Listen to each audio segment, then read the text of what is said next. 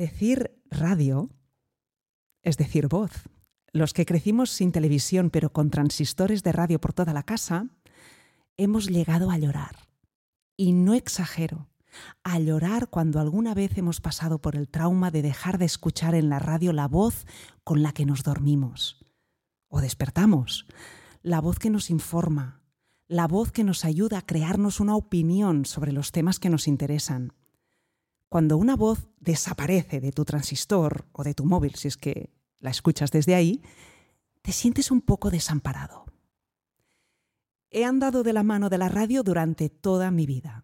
Y esto no lo digo yo, sino la persona con la que hoy tengo el placer de conversar sobre voz y de forma específica sobre el tema que ella ha escogido.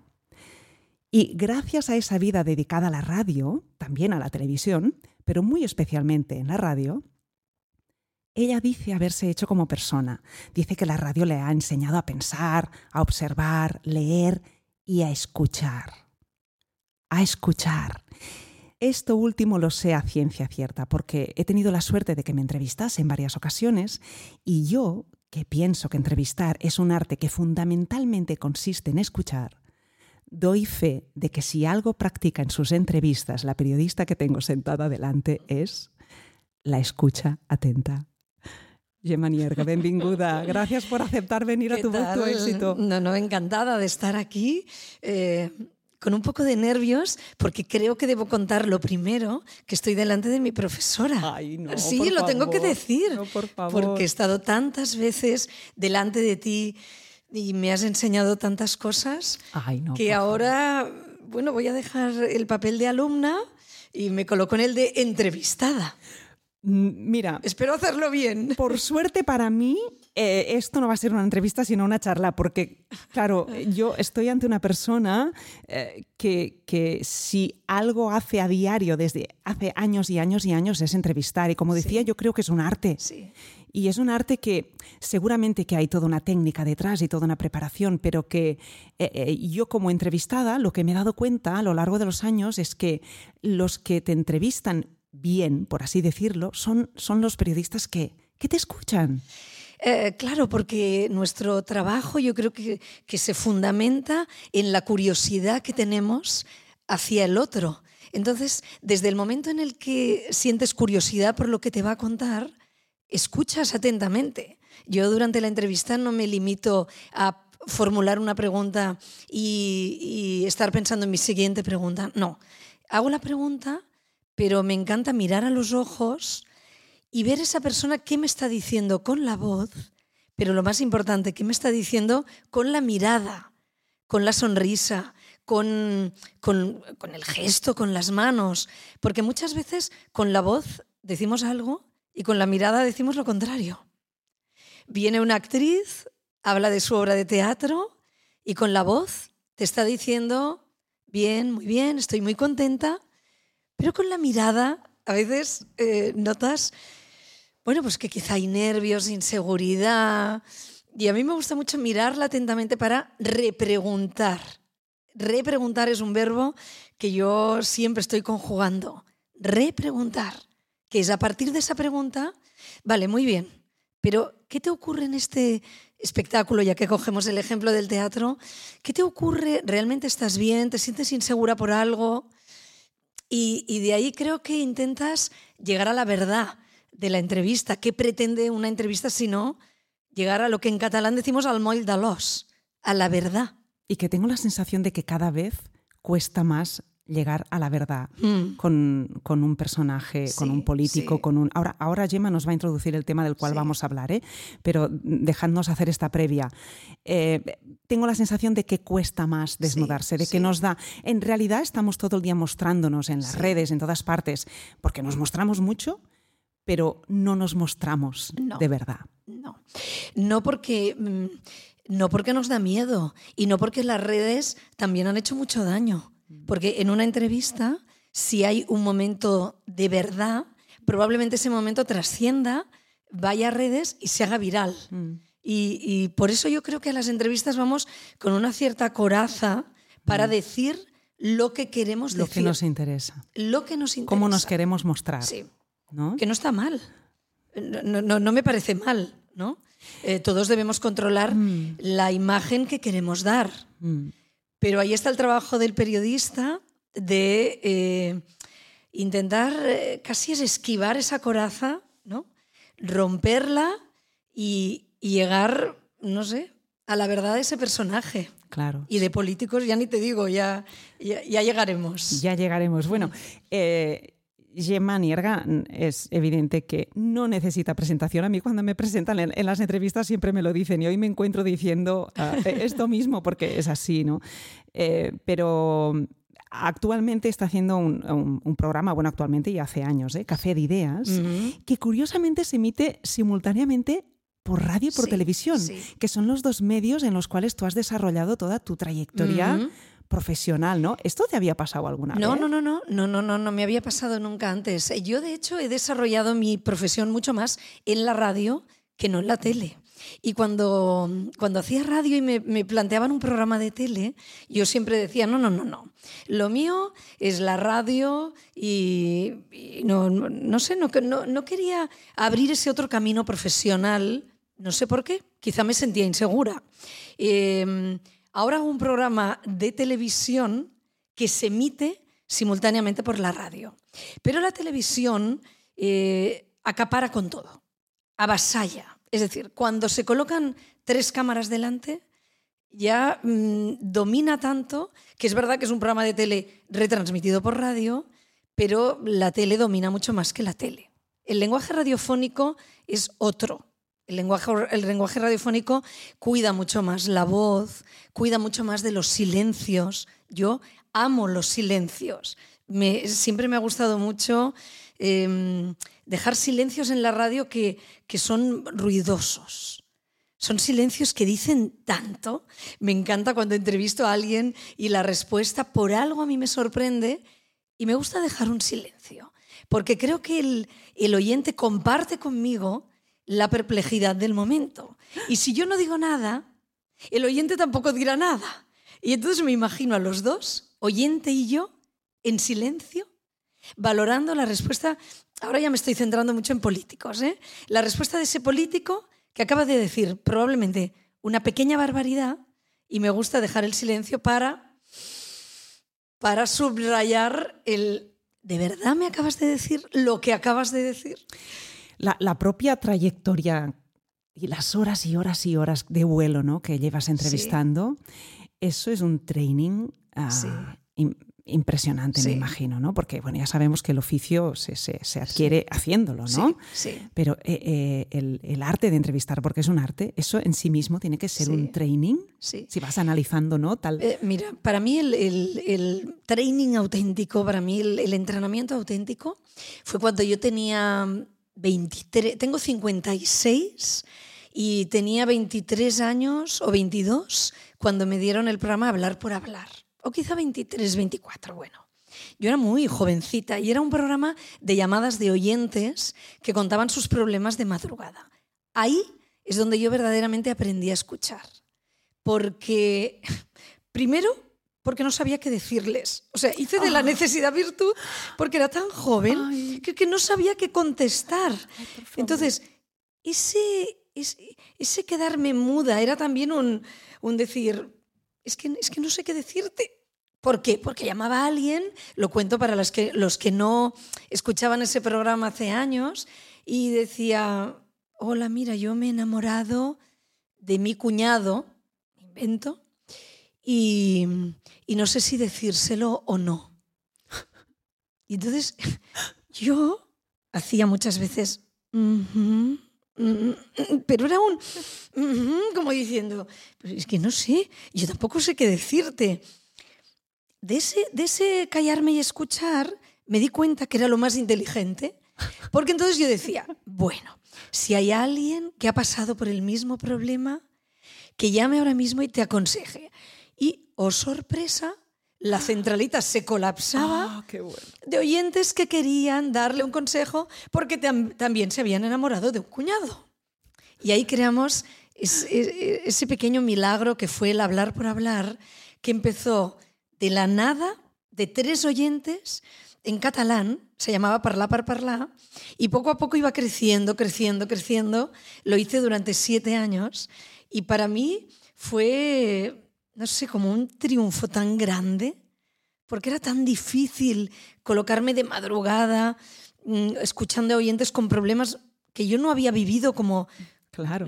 como periodista, como persona, como mujer, no había vivido. y, y el programa fue creciendo, bueno, durante siete años. ¿Tú me crees si yo te digo que yo me acuerdo del... ujú? Sí, te creo, porque quizá abusé un poquito de él. No, no, porque es la huella que dejan las voces de las personas, de los profesionales que habéis hecho radio toda la vida. Sí. Es lo que decía un poco al principio. Y, y lo personalizo en mí porque a mí me ha pasado. Yo he llegado a llorar.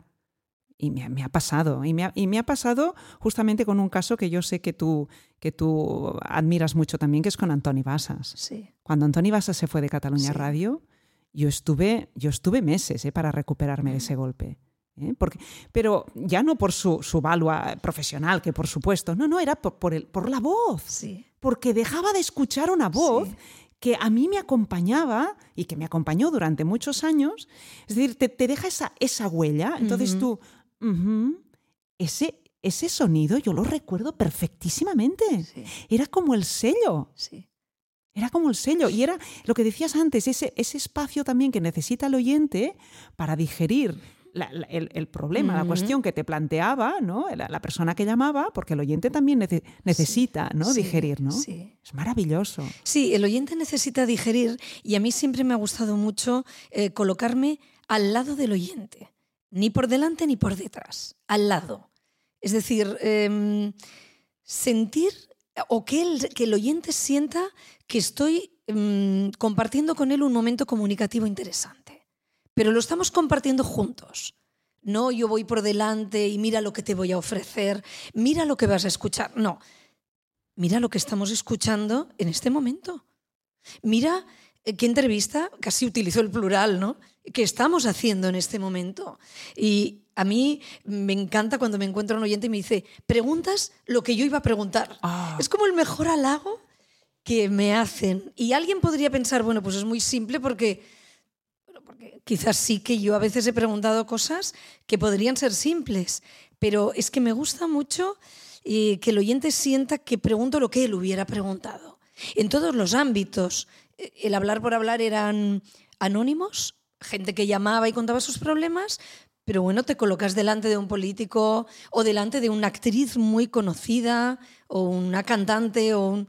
y también siente que pregunto lo que él hubiera preguntado. Claro. Vamos al, vamos al lío. Venga, vamos al lío. ¿Qué- qué- cuál es el tema? Eh, Cuenta tú al, al oyente cuál es el tema que, que has escogido. A mí me gusta mucho que hablemos de la voz y las entrevistas, o la voz y los políticos, ya que desde hace un par de años, cada mañana me dedico a entrevistar políticos durante 30 minutos. ¿Lo habías 30 hecho? minutos es una entrevista larga, ¿no? ¿No? ¿No lo habías hecho No, no, no antes? lo había hecho ¿A antes. políticos no lo habías hecho? No, lo había hecho, pero siempre con el registro de magazine, que es un registro distinto. El registro de magazine te permite, eh, no sé, introducir elementos más sociales, hasta más coloquiales, una manera de hablar más coloquial.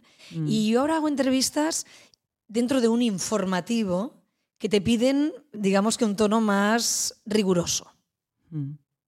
puede, puede que lo pueda definir así. Yo en las entrevistas de ahora no me puedo permitir según qué registro que había utilizado toda mi vida y que era más coloquial.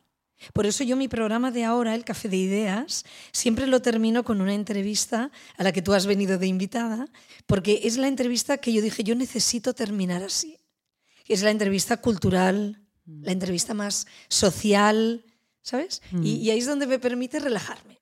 Mm. En la del político, mm, no me relajo del todo.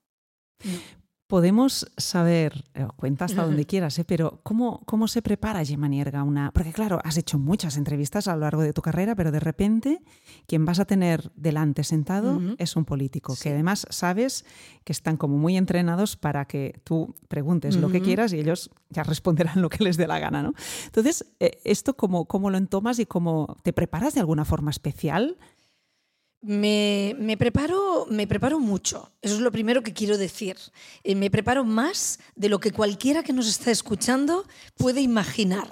Y esto a veces yo pienso, quizá no lo debería decir tanto, porque puede ser un signo de debilidad, porque en realidad significa que necesitas prepararte mucho. Sí, en mi caso, sí. Yo el día anterior a la entrevista em, trabajo con un guionista que elabora un cuestionario y eh, lo leemos los dos juntos. Lo leemos, lo ensayamos y lo visualizamos. Visualizamos la conversación casi como si fuera eh, visualizar una carrera de un, de un, rally. Siempre me ha hecho mucha gracia cuando eh, los que corren rallies visualizan las curvas. Habrá una curva a la izquierda, dos a la derecha y una línea recta de 20 metros. Bueno, yo creo que en las entrevistas con los políticos hago casi lo mismo. Empezaré por un par de preguntas de actualidad. En la tercera voy a colocar la pregunta para mí más complicada. Después buscaré irme al pasado o buscaré irme a, al titular que quiero sacar de esa persona. Y esa entrevista yo la visualizo mentalmente y la ensayo. ¿eh?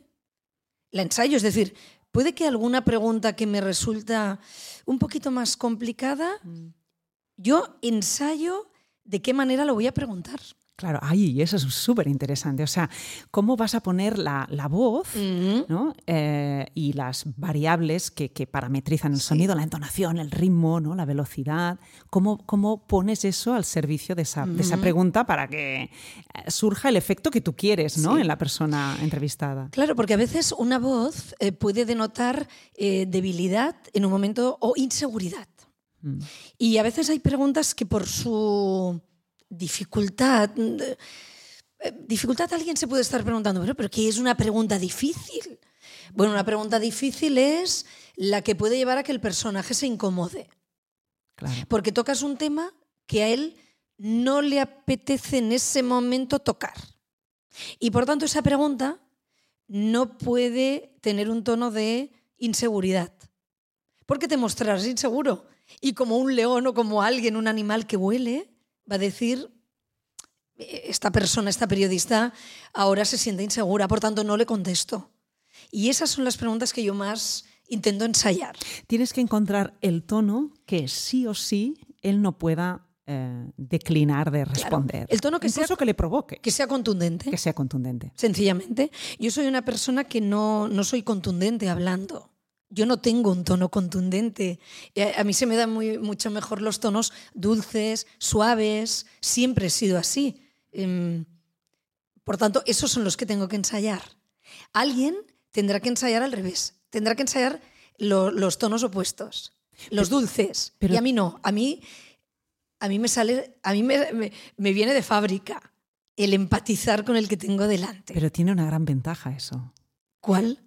Yo, eh, eh, claro, yo desde fuera, ¿eh? yo veo que ese, ese tono dulce ¿no? y esa, esa mirada que, no, que, que, clavas en, en, en, la persona que tienes delante y, que, y con tanta tranquilidad, eso te crea mm, confianza y te da cercanía.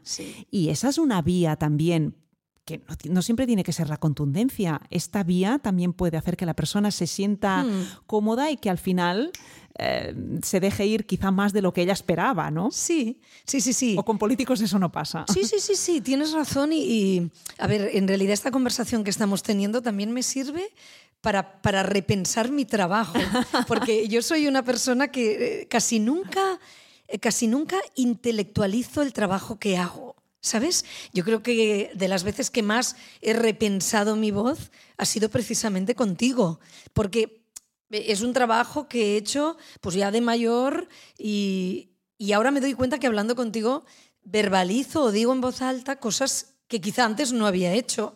Por tanto, coloco dos tonos, uno frente al otro, el dulce, el cariñoso, el empático y el contundente. Y, yo te decía hace un momento, el contundente es el que yo tengo que ensayar, porque el otro me sale solo. Pero tienes toda la razón que el otro es el que me ayuda a que el invitado se sienta cómodo, se sienta en un terreno amigo. Claro, yo no, yo no quiero que piense que viene a una entrevista agresiva. Pero viene a una entrevista donde quiero que diga la verdad. ¿Y lo hacen? Sí. A veces sí. A veces sí. Y se levantan y dicen, ay, me has hecho decir cosas que no quería. Ya. ¿Sabes? Eso me lo dicen mucho. Y, y bueno, yo digo, pues es una combinación. Fíjate cómo hemos empezado a analizar las entrevistas. Lo primero que hemos dicho es trabajo. Lo primero. Preparación. Información del invitado. Casi sé todo lo que me va a decir antes de que venga. Otro, otro, otro juego que tienes que hacer con la voz. Es un poco impostado. Tienes que hacer ver que no sabes lo que te va a decir. Claro. Cuando en realidad sabes lo que te va a decir. ¿eh? No siempre. También te lo digo, no siempre. Mira, el otro día, te lo digo porque es de las más recientes, tuve en una entrevista a Alicia Romero, es la portavoz del Partido Socialista Catalán en el Parlamento de Cataluña. Y su padre acaba de tener un diagnóstico de Alzheimer. Bueno, pues después de una entrevista larga, seria, donde se habló de muchos temas, le dije, Alicia, usted acaba de anunciar que su padre tiene Alzheimer cómo se encuentra, inmediatamente esta mujer, esta política, se puso a llorar. Pero a llorar de una manera, ¿sabes? Cuando de los ojos nos, nos aparecen las lágrimas de una manera que no puedes reprimir. Y eso a mí me descoloca mucho. A mí la emoción del otro me emociona la emoción, ¿sabes? Mucho. Me hace, me hace incluso llorar la emoción del otro. Y lo pasé muy mal, porque yo quise contener y, me contuve, pero me costó mucho, porque ella me descolocó a mí. Y supongo que descoloca más por el hecho de que son em, em, políticos que, claro, tienen como todos, ¿eh? pero tienen esa, esa coraza y se ponen eh, ante una entrevista, ponen el modo entrevista y modo mm, profesional y modo, ¿no? Es como, que hay un modo, ¿no? que, lo hacemos todos, ¿no? Y que de repente al final eh, te salgan con una pregunta de tipo personal que además lo estás viviendo, pues claro, el, contraste entre ver a esa persona de una manera determinada y, de repente ver al humano, no ver al político y ver al humano, que lo vemos poco eso. Lo vemos, lo vemos poco y cuando lo vemos, hablo por mí, yo lo que, lo que veo, lo que escucho, porque no, no veo, no tengo tele, pero escucho mucho la radio, lo que escucho en las voces y en la manera de expresarse eh, deja mucho que desear. O sea, mm. cuando de, repente les sale lo más, digamos, visceral, wow, deja mucho que, desear. No sé si eh, me imagino que no es el contexto en, tu programa porque, porque la gente, en fin, todos nos comportamos, ¿no? Pero hay, hay contextos como el Congreso de los Diputados, cuando hay... Eh, de un tiempo a esta parte, eh, siento que, salvo excepciones, hay poco cuidado con el, con el lenguaje y que los tonos de voz, ya que hoy hablamos del tono de voz en la entrevista, tanto por tu parte como el entrevistado y con los políticos, que el tono de voz no solo no se cuida, sino que se va a buscar esa agresividad, esa contundencia, ¿no? Sí. Sí, pero fíjate, has utilizado agresividad, contundencia, pero no son sinónimos. No. Claro. Eh, a veces yo creo que los políticos confunden eh, la agresividad para transmitir contundencia a mí me gusta mucho y admiro los políticos que son capaces de tener un discurso contundente sin ser agresivo. Un discurso contundente pero respetuoso. Y hay políticos así. Pero como tú dices, quizás se confunde, y en el Congreso de los Diputados ocurre, se confunde la contundencia con la agresividad. Soy muy agresivo y voy a, voy a transmitir con eso mucha contundencia. No tengo la sensación de que se, intenta suplir con, una mayor intensidad en la voz, que es lo que nos da la agresividad, se, se intenta suplir eso em, cuando hay una, falta de, argumentación. Es decir, cuando hay argumentos, no, es necesario alzar la voz. Y, y, además, las cosas importantes en la vida no las decimos gritando. No. ¿no? Sí, es verdad, sí, sí, sí. Y es como que cuando no hay argumentos, pero, pero además quieres imponer lo que tú piensas, si no tiras de tus argumentos y, no tiras además de la, de la retórica, de la, del, discurso bien, ¿no? bien confeccionado, y que, ¿no? que además da gusto oírlo y que es elegante, pues tiras de contundencia en el sonido, ¿no? Como si ahí fueras a ganar alguna batalla. ¿no? Bueno, supongo que no pasa en el contexto de la entrevista. No, en el contexto de la entrevista no pasa porque, no, claro, ahí no, no, no es el escenario adecuado para, para gritar, para ser agresivo. Pero no creas, a veces, bueno, tú lo sabes mejor, la voz, cómo denota en algún momento agresividad. ¿eh? Aunque no grites, cómo denota cuando un político, yo lo noto mucho, cuando no le está gustando por dónde va la conversación y, la voz le delata. ¿Eh? La voz es, no sé, bueno, nos pasa a todos. la voz cómo nos cambia, ¿verdad? Cuando estamos, cuando estamos a gusto, cuando estamos diciendo la verdad. En la voz se ve Cuando hablamos con el corazón o cuando impostamos. Eh, y en un político, fíjate si se nota cuando, sí, cuando está impostando. Y hay, hay, hay un acto también que, que, me hace mucha gracia, que es cuando una, una pregunta les es un poco difícil y beben agua. Yo cuando beben agua... mecanismo de... Claro. Yo digo, ahora necesitan beber, bueno, como todos. A mí Porque, también me ocurre. Claro, si, si el político te está respondiendo y, y en esa respuesta, esa respuesta a ti ya te genera ese repreguntar que tú decías, pero además lo que está sucediendo en la acústica de su voz te genera otras dudas, eso supongo que también te hace repreguntar, ¿no? Es decir, por un lado van las palabras y por, por otro lado va el sonido. Y el sonido te está dando una pista que a lo mejor las palabras por sí solas no te lo están dando. ¿Eso a ti también te genera ese repreguntar? Sí, sí, sí, sí, completamente. Lo defines muy bien. Es casi como, como el rayo y el trueno. ¿eh? Ah, qué bueno. El trueno, vale. El trueno emite un sonido. Y pasan dos segundos y la luz del rayo te da otra información. Bueno, pues lo que acabas de decir es exactamente así. La palabra la palabra dice algo, pero la voz, el timbre, a veces te dice lo contrario. Por lo que sea, porque dices, no sé, no, no, creo lo que está diciendo. O no, no, no va en paralelo, no, no, no, sé, no, no casa una cosa con la otra. Y eso me lleva a repreguntar. Y claro, no le puedes decir que no le crees, pero en cambio, claro. a veces lo digo. ¿eh? ¿Sí? sí, sí, sí. A veces me gusta mirarles y sí, mirarles fijamente y decir, ¿seguro que lo que me acaba de decir es verdad? E, eso sí me gusta. A mí me gusta, en el fondo, mira, no hemos utilizado el verbo jugar en toda la conversación, pero en el fondo no deja de ser un juego, ¿eh?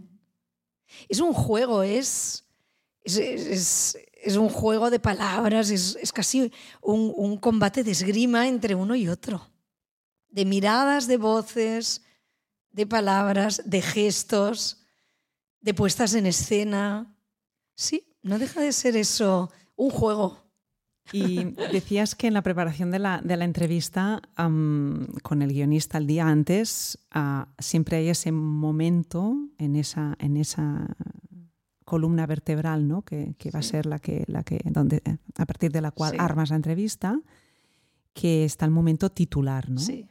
Eh, el tuyo es un programa que yo escucho a otros programas y se sacan muchos titulares de Café de Ideas de Gemanierga que se escuchan en... Sí. ¿no? sí, eso es así y, es algo que estoy intentando que no, se me, que no se me gire a la contra. ¿Por qué? Porque eso es una, es una virtud del programa que ha aparecido de una manera espontánea. Nosotros en las entrevistas nunca íbamos a buscar un titular. Es, para mí no es, no es un halago de la entrevista el que la entrevista vaya a buscar un titular. es el objetivo. La entrevista debe conseguir un titular y ojalá lo consiga. Pero la entrevista son 30 minutos de conversación. Y, y yo mimo cada, cada minuto de esa conversación para que sea atractiva para el oyente. Que de esa conversación puedas extraer titulares está muy bien, pero no es mi objetivo. Y ha llegado un momento en que algún político ha venido y ha dicho, tú solo buscas el titular. y yo he dicho, no, no, no, no, no, de verdad que no. Yo mimo toda la conversación. Y yo creo que gracias a mimar de esta manera, a cuidar y a trabajar la conversación, extraemos un titular interesante. Tú dirás, sí, bueno, pero tú vas a buscarlo. Bueno, sí, en el fondo todos siempre debemos titular de alguna manera una entrevista. Pero no es, de verdad que no es mi objetivo principal. Quizá porque no es el objetivo lo consigues. Es decir, cuando eh, eh, me da la sensación que es un poco como un cantante, ¿no? Cuando el cantante consigue ser un canal y poner ese canal a, disposición del texto y de las notas, es cuando eh, la información fluye y, llega al espectador y lo conmueve, lo sacude, lo emociona, ¿no? y, consigue algo que tampoco no es que se lo propusiera, sino que simplemente ha cogido un material porque le interesa y lo interpreta. ¿no?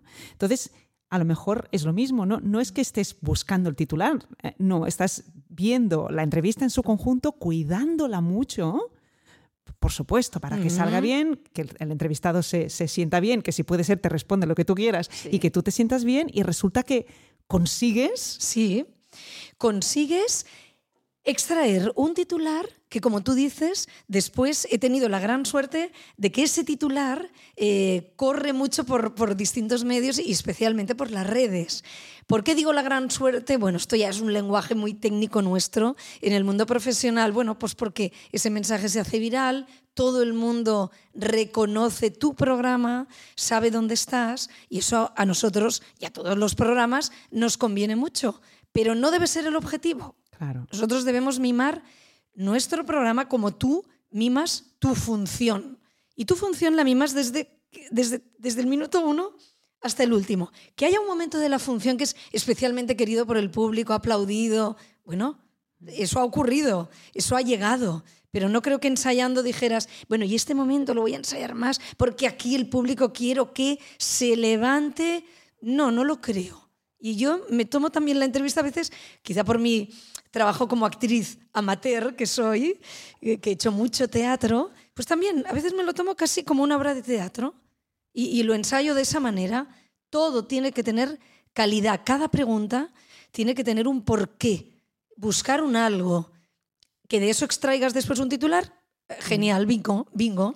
Te iba, te iba a preguntar por eso, pero ya que lo has sacado, claro, porque tú hiciste mucho teatro. Sí. Ahora no sé si estás haciendo. No, no, ¿eh? no. Ahora estás bailando mucho. Eso sí que lo bailo mucho. También tenemos que hablar de eso porque eso va muy bien para la voz. Sí. Eh, pero claro, ¿hasta, hasta qué punto ¿no? Tus, ah, tu faceta como, como actriz y todo el trabajo que habías hecho actoral, hasta qué punto lo pones al servicio o te ayuda? ¿O esas herramientas están ahí a la hora de mm. entrevistar. Sí, esas herramientas están. Yo no creo que nunca, de una manera consciente, haya, haya utilizado, haya cogido mi caja de herramientas y haya dicho, esto me va a servir. No. Pero me ha servido porque piensa que yo hago teatro desde que tenía 12 años. 12 años mis monjas, mis monjas, digo, las escolapias, eh, nos colocaron a, una gran amiga mía como es Victoria Pagés, con la que estudiábamos eh, las escolapias y eh, hacíamos una obra de teatro llamada Los Pastorets.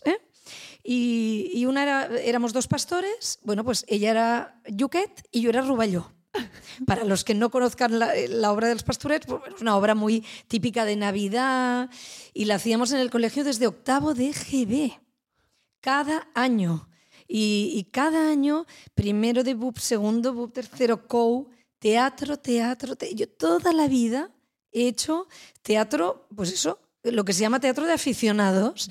Después en un grupo, eh, bueno, pues hemos interpretado musicales, El Mikado, La tienda de los horrores, Jesucristo Superstar, teatro de texto, comedias, todo, todo, todo lo que se te ocurra nosotros lo, llevábamos al teatro y, íbamos a concursos, lo ganábamos todo, y lo digo en plural, por eso lo digo tan orgullosa, porque no es algo mío, un éxito individual, sino todo el grupo lo ganábamos. Bueno, claro, teníamos a Jordi Galcerán, gran dramaturgo, que era quien escribía obras, nos dirigía Enric Folk, Victoria Pagés, Xavi Casán, gente que se dedican profesionalmente al teatro y que éramos un grupo de amigos que hacíamos teatro. Llegó un momento en que yo tuve que decidir y vi que el teatro ya cada vez eh, casi era profesional, eh, casi ya mm, pensé, es que estoy entrando en el mundo del teatro profesional, pero, pero es que me gusta mucho el periodismo,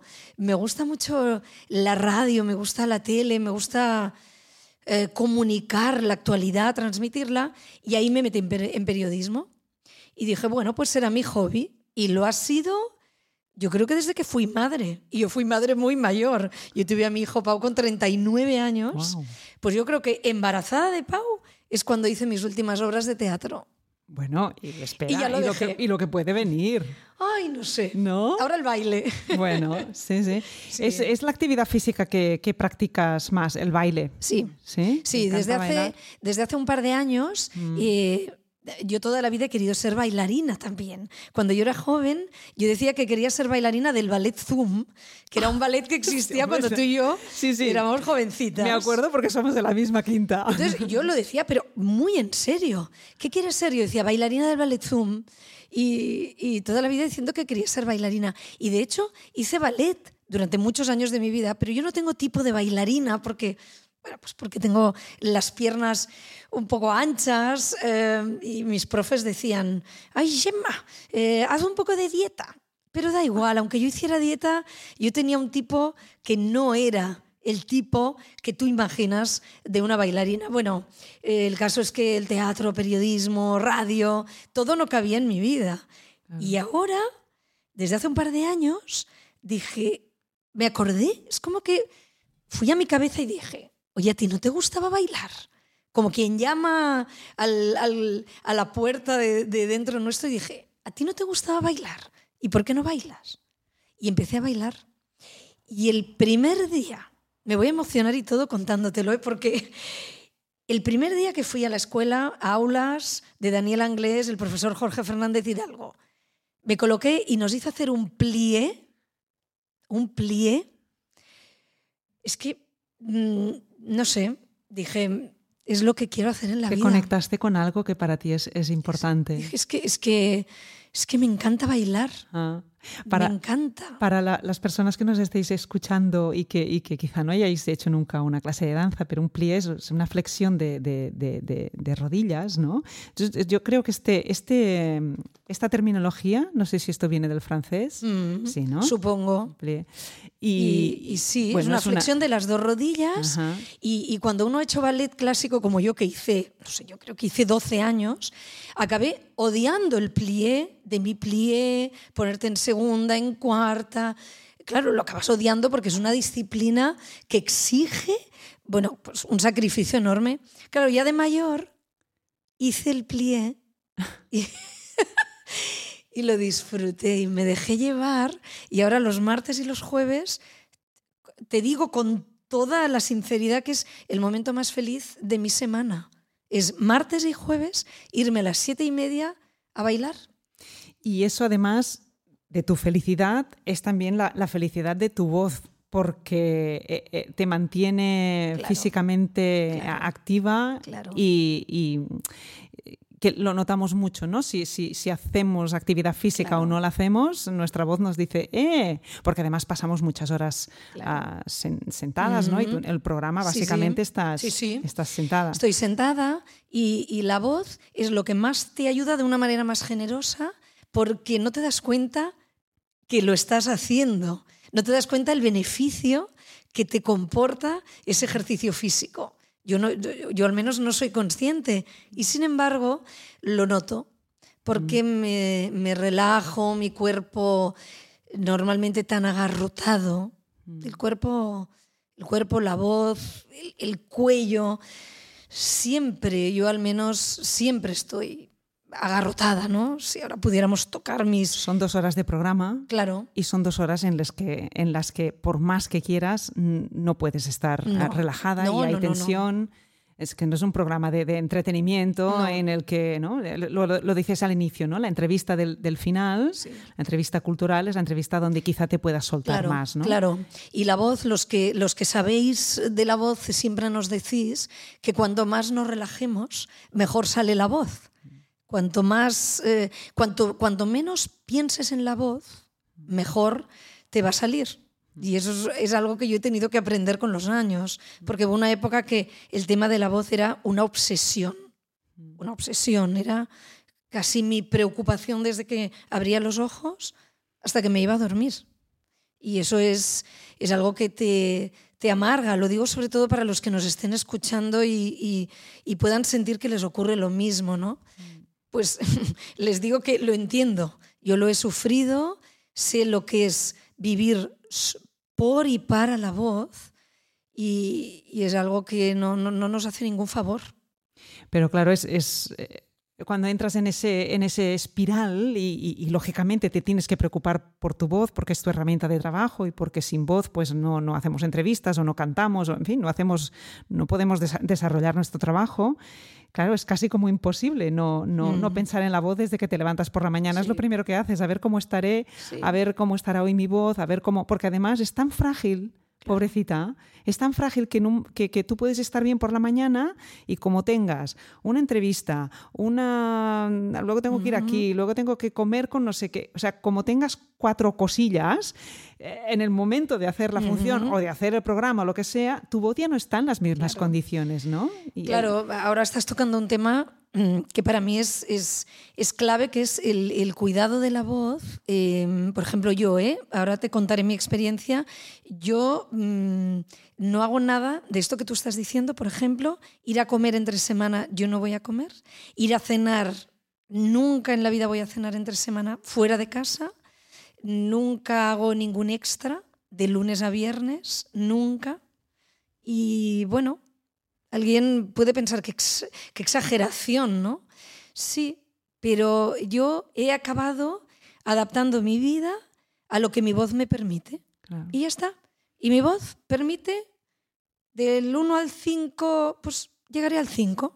Hmm. ¿Qué es llegar al 5? Trabajar, voy al gimnasio, como, duermo siesta, porque yo me levanto a las 5 de la mañana cada día y me acuesto no antes de las 11. Yo no puedo dormir solo seis horas. Por tanto, duermo siesta. Es algo que un otorrino, un doctor en, Madrid un día me lo dijo. Me dijo, intenta siempre dormir, tu voz lo va a agradecer. Por tanto, duermo. Por la tarde trabajo, preparo la entrevista, ceno un poco y me voy a dormir. Claro. Esto de lunes a viernes. Mm. Sábado y domingo tampoco te diré que me vuelvo loca, pero sí que me permito, bueno, pues salir a cenar, hablar con amigos. Mm. Pero si no, no. ¿Y hay alguna preparación que hagas cuando te levantas a las 5 de la mañana? Porque es, duro también para la voz tener que empezar por la mañana. Eh, claro, sí, Claro, es lo que dices. las personas que nos estáis escuchando dicen, bueno, pues no es para tanto, yo me levanto y pego un grito. Sí, pero um, las personas que, trabajan con la voz a diario y que lo hacen en contextos profesionales y que, necesitamos que el instrumento esté al 100% y cada día de tu vida, cada día de tu vida, desde que eres uh, jovencita, ¿no? Entonces, el, el instrumento uh, es como los deportistas, ¿no? Se va, se va desgastando, se fatiga, se lesiona, nos, pasa de todo. Y es normal que sea así, porque trabajamos con esa herramienta, ¿no? Entonces, empezar a utilizar la herramienta a las. bueno, no te pones a las 5 de la mañana. Yo me coloco delante del, micro de la cámara a las 8. es que yo no me lo puedo ni imaginar. Sí.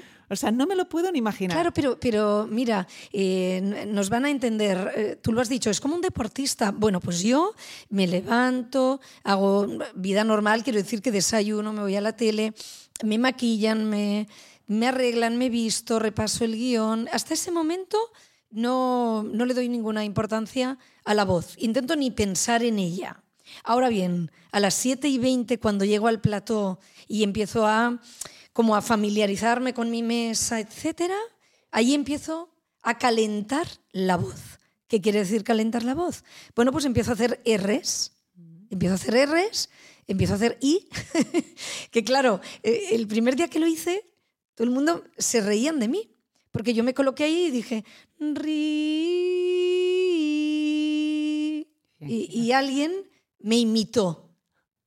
Y dijo, ri, digo, eh, perdonad, es que no, estoy, no estoy ni cantando, ni jugando, ni, ni haciendo una broma. Es que estoy calentando mi voz. Y lo tuve que decir y dije, yo os pido por favor y que, que no, eh, que no os lo toméis a broma. Claro, porque es, es, mi momento del día que me permite colocar la voz, eh, llevarla pues a- arriba, a la cabeza, ¿no? Mm. O sea, que es algo habitual en los Sí. cantantes y que nadie se extrañaría. Pero en y un, periodista, en, en un plato de televisión. Claro, Bueno, yo lo veo de lo más normal, Claro. pero bueno.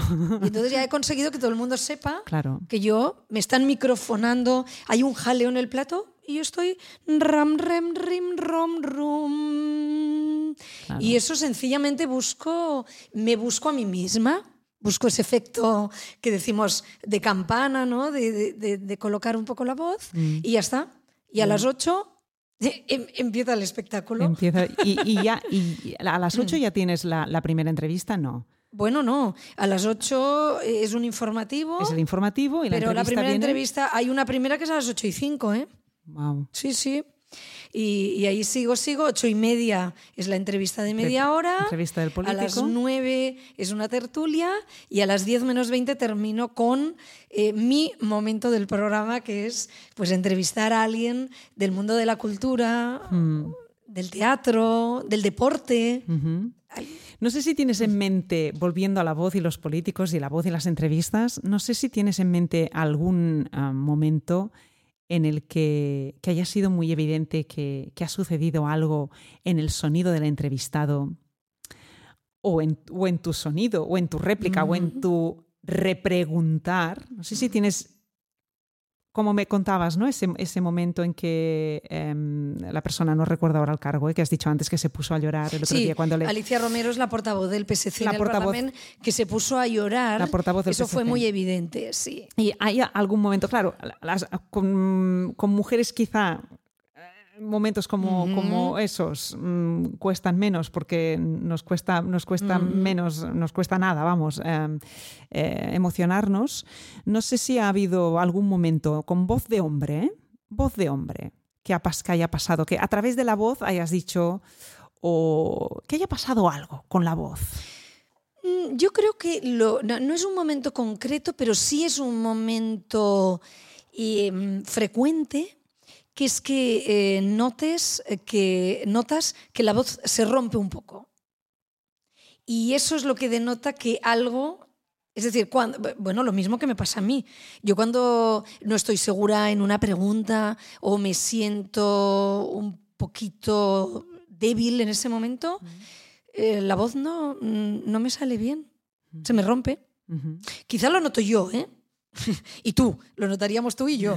Y muchas veces la gente me dice, pero si no se nota nada. No, claro. Eso, ¿sabes? No Eso lo también es algo que, que los que estamos tan obsesionados con la voz, lo notamos mucho y, y pensamos que todo el mundo está pensando, le he notado ese momento y no lo hemos No, notado. Pero tú sí lo notas Yo en sí, los entrevistados. Sí, sí, sí. sí. He notado un, un pequeño gallo, los- ¿sabes? He notado un pequeño gallo. Pequeño cric, como pequeño- corte, eh, se mm, corta. Sí, que es una voz, hasta ese momento una voz limpia y de repente mm, se ha roto un poco. A ver, que tampoco hay que sobreinterpretar eso, No, no, pero es. pero suele ser, suele ser, y lo digo porque a mí también me ocurre, que es el momento más complicado de la de entrevista. la entrevista. Mm, Suele ocurrir. mm. Y por eso me pongo a mí eh, por delante. ¿eh? A mí me ha ocurrido alguna vez y me ha dado mucha rabia cuando me ha ocurrido porque yo me, me reconozco. Sé que ese momento de la entrevista a mí me incomodaba. Mm. Y como me incomodaba, mi cerebro envía un mensaje a la voz muy perjudicial. Le dice, ojo, viene ese momento. Y ahí mi voz, clac, se cierra y no se emite. Y no brilla, ¿sabes? Y, La laringe se cierra en menos cero. rabia, qué rabia. Se cierra, claro, es que yo siempre digo, es como si tuvieras una manguera por la cual está saliendo agua y le pones el pie encima y la pisas y el agua deja de salir. Sí. Con el sonido pasa lo mismo. Entonces, en situaciones de... Claro, eh, el político va a la entrevista con unas expectativas, quiere que la entrevista salga bien. Me imagino que para... Me imagino que, que salga bien para él significa eh, poder dar el mensaje que pretende Sí. dar y decir todo lo que, Sí, ¿no? lo que tiene y- marcado que y- tiene que decir, ¿no? Y no pisar ningún charco. Y no ¿eh? pisar. Para él que salga bien, Es, es, salir vivo. A veces me lo han dicho, bueno, no he pisado ningún charco, Claro. etcétera. Entonces, cuando, cuando en, el, en el momento en que ese charco se pisa, Sí. el charco que no quería pisar va y lo pisa, Ujú. la laringe se cierra Sí. en menos cero. Mira, me viene a la, a la cabeza el caso de un político, Andreu Mascolell, que fue conseller d'Economia, eh, hablaba con la laringe súper baja, ¿no? Con un tono de voz gravísimo, hasta el punto que emitía este sonido, que es un, es el- es un cric, ¿no? en que los, los pliegues vocales, eh, la laringe está tan baja y no hay casi actividad en los pliegues vocales, con lo cual lo que se produce es como un rozamiento que genera este cric. Sí. Que esto, incluso en el canto, es un recurso estilístico que empezamos las canciones y, ah, y esto lo, Sí. lo hacemos, ¿no? Pero bueno, en su caso, tú coge una entrevista de cuando era conseller y escúchatela. Y hablaba, ah, se pensaba mucho las respuestas y alargaba ese cric y la- el tono era súper bajo. Y una vez dejó de ser conseller, eh, escuché una entrevista suya, porque es un hombre que me interesa mucho, su discurso y bueno, en fin. Y me gusta escucharle hablar. Y un día escuché una entrevista que le hizo Antoni Basas cuando, eh, con motivo de un, de un libro que había publicado. No le reconocí la voz, estaba aquí. Es increíble. ¡Qué bueno! Es un caso impresionante. Pero ¿cuál, e- cuál era la de verdad? ¿Cuál, cuál, cuál era la, cuál era la más impostada? Quiero decirte, la impostada, la laringe baja. La Quiero laringe baja. Quiero decirte con esto, además, claro, él fue conseller en la época de la, de la recesión, de la crisis, 2008-2014, si no recuerdo Mm. mal. Sí, sí, sí. ¿Sabes? Oye, pero había- qué interesante lo que estás Oh. diciendo, porque, porque eso nos lleva a, hablar de un tema y es si las voces graves de hombre en política transmiten mayor seguridad al votante que la voz aguda de una mujer. Eh, eh, Se, ha- escrito mucho esto y se ha hablado mucho, ¿no? Son distintas las voces. ¿Transmite mayor seguridad una voz grave? La mujer cuando llega en política intenta bajar un tono la voz para que sea más grave, más interesante, ¿no? Una voz más para transmitir un discurso más creíble. Socialmente eso está estudiado, además ha, ocurrido, y no solo en política, sino en, cualquier ámbito. Y cuando la mujer ha tenido que, bueno, ha tenido que, no que imponerse, pero mm, hacerse valer o que la, o que la escuchen, ¿no? Ah, ha agravado el tono. Yo tengo casos de, de- de entrenamiento de habilidades comunicativas en que mujeres me dicen, es que cuando hablo no me escuchan. ¿no? Claro, ahí hay mucho cliché establecido. ¿eh?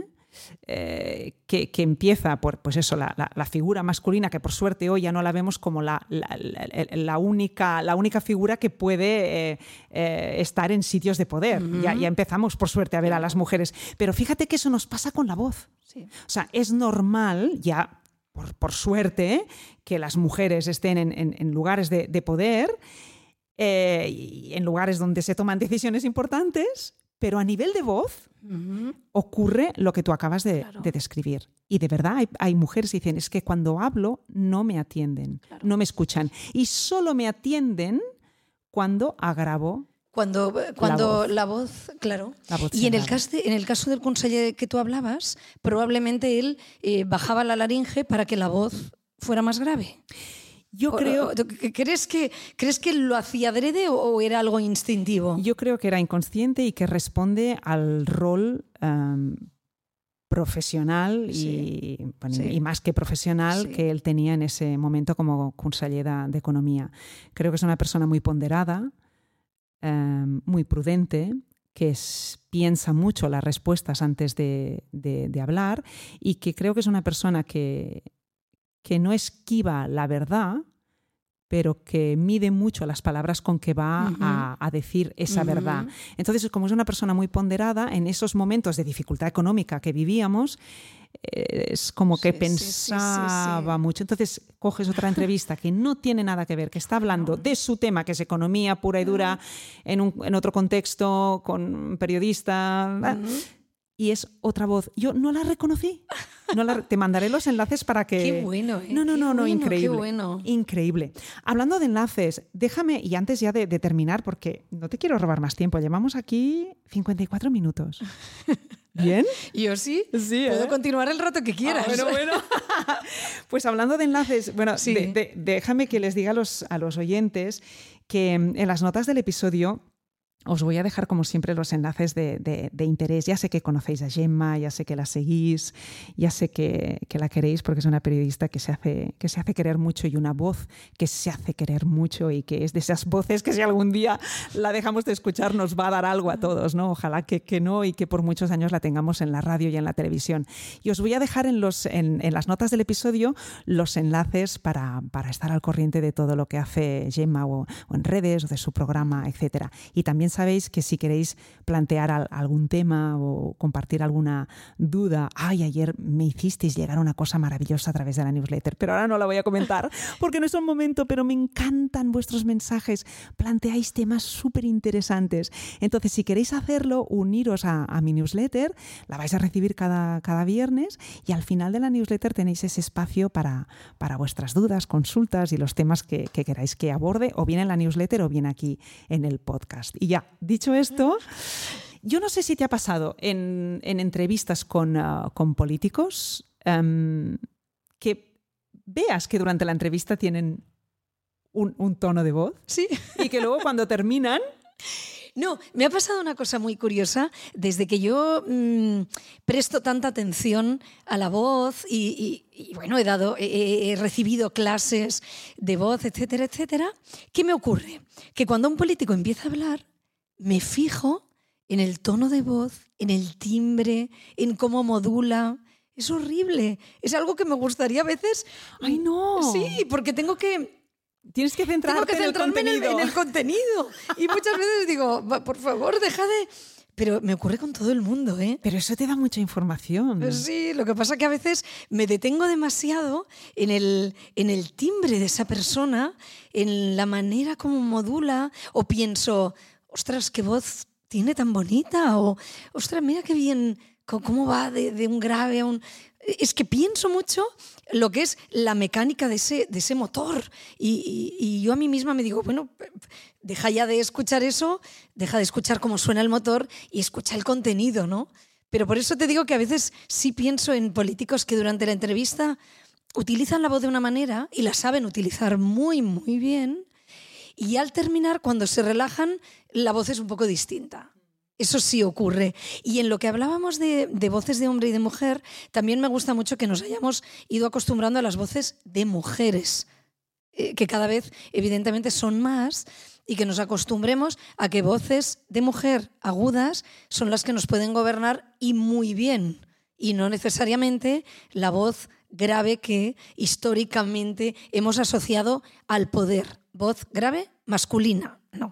Se puede tener una voz aguda, femenina y eh, tener una buena gobernanza sobre nosotros. Y eso es algo que cada vez agradezco más, que cada vez pasan en el programa más mujeres políticas y con mucho poder. Y aquí Gemma magistralmente ha recogido esa idea que yo he empezado a, a, lanzar en el aire, pero como soy como un mono que me voy de rama en rama, no la he cerrado y ella magistralmente la ha recogido y la, la ha explicado súper bien. Porque además es, sí, es importante sí, que sí. nuestro oído, no, no, solo, uh, no solo culturalmente, bueno, claro. es que también forma parte de eso la sí, voz, ¿no? Es algo cultural, ¿no? Que nos acostumbremos. Claro, toda la vida hemos, hemos visto los informativos y durante muchos años la voz de quien nos daba una noticia era una voz de hombre y si podía ser grave, mejor. Claro, hemos tenido nuestra mente tiene que hacer un esfuerzo para asimilar, creerse que una voz de mujer y por tanto un poquito más aguda también es una voz válida, creíble para transmitir la información. Y, eso es algo que si nuestros oyentes lo piensan un momento dirán, es verdad, cada vez veo más mujeres al frente de un informativo, al frente de, unas, de un programa de la radio líder, no solo al frente de un programa de madrugada, de llamadas. ¿eh? No, no asociemos la mujer en la madrugada, no, no. La mujer puede estar en la mañana, en, cualquier franja horaria, pero para eso nuestra mente se tiene que ir acostumbrando.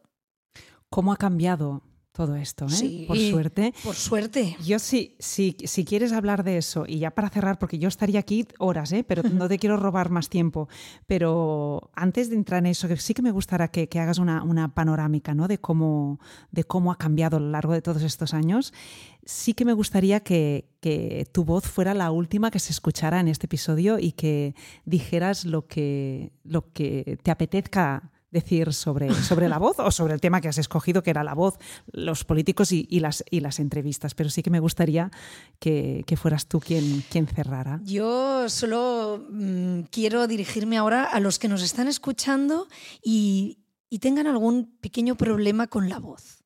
Me gustaría decirles que yo he sufrido mucho por la voz, que lo he pasado muy mal y que un día me encontré a una persona que por primera vez, desde que yo tuve problemas de voz, porque no lo hemos dicho, pero yo estoy operada de las cuerdas vocales, por primera vez hizo que yo quisiera mi voz. Por primera vez me dijo, pero si esta voz es preciosa. Y yo dije, no, no lo es. Es una voz, pues no sé cómo, de, afónica, ronca, rota. Y me dijo, pero es una voz que transmite un mensaje bonito. Y la primera vez que esa persona me dijo eso, ahí empezó a cambiar mi vida como esa persona eres tú, eh, te quiero dar las gracias. Y a todos los que están escuchándonos, decirles que en este camino duro que a veces es el de, el de reconstruirnos, siempre hay alguien que te, eh, te tiende la mano y te dice, hombre, no, pero si esta, esta voz la podemos reconstruir y tú reconstruiste mi voz.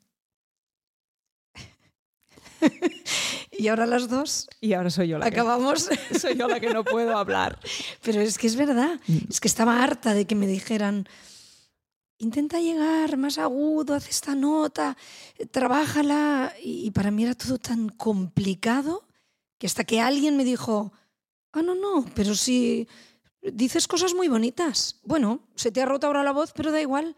Dentro de, dentro de un momento ya no se romperá. Y, y yo allí ya está. Ahí empezó un nuevo camino que me ha llevado aquí, donde estoy ahora. Eh, sea una voz eh, bonita, fea, rota, es la mía. Es una voz con cicatrices, pero es la mía. Y ya está. Gemma. Gracias. A ti. Que te admiro profundamente, ya lo sabías, y que, que te admira mucha gente y que, y que te quiere mucha gente por, por el trabajo que haces, por cómo lo haces y por lo que desprendes tú, tu mirada y por supuesto tu voz. Gracias. Bueno, gracias. Hasta siempre. Adiós.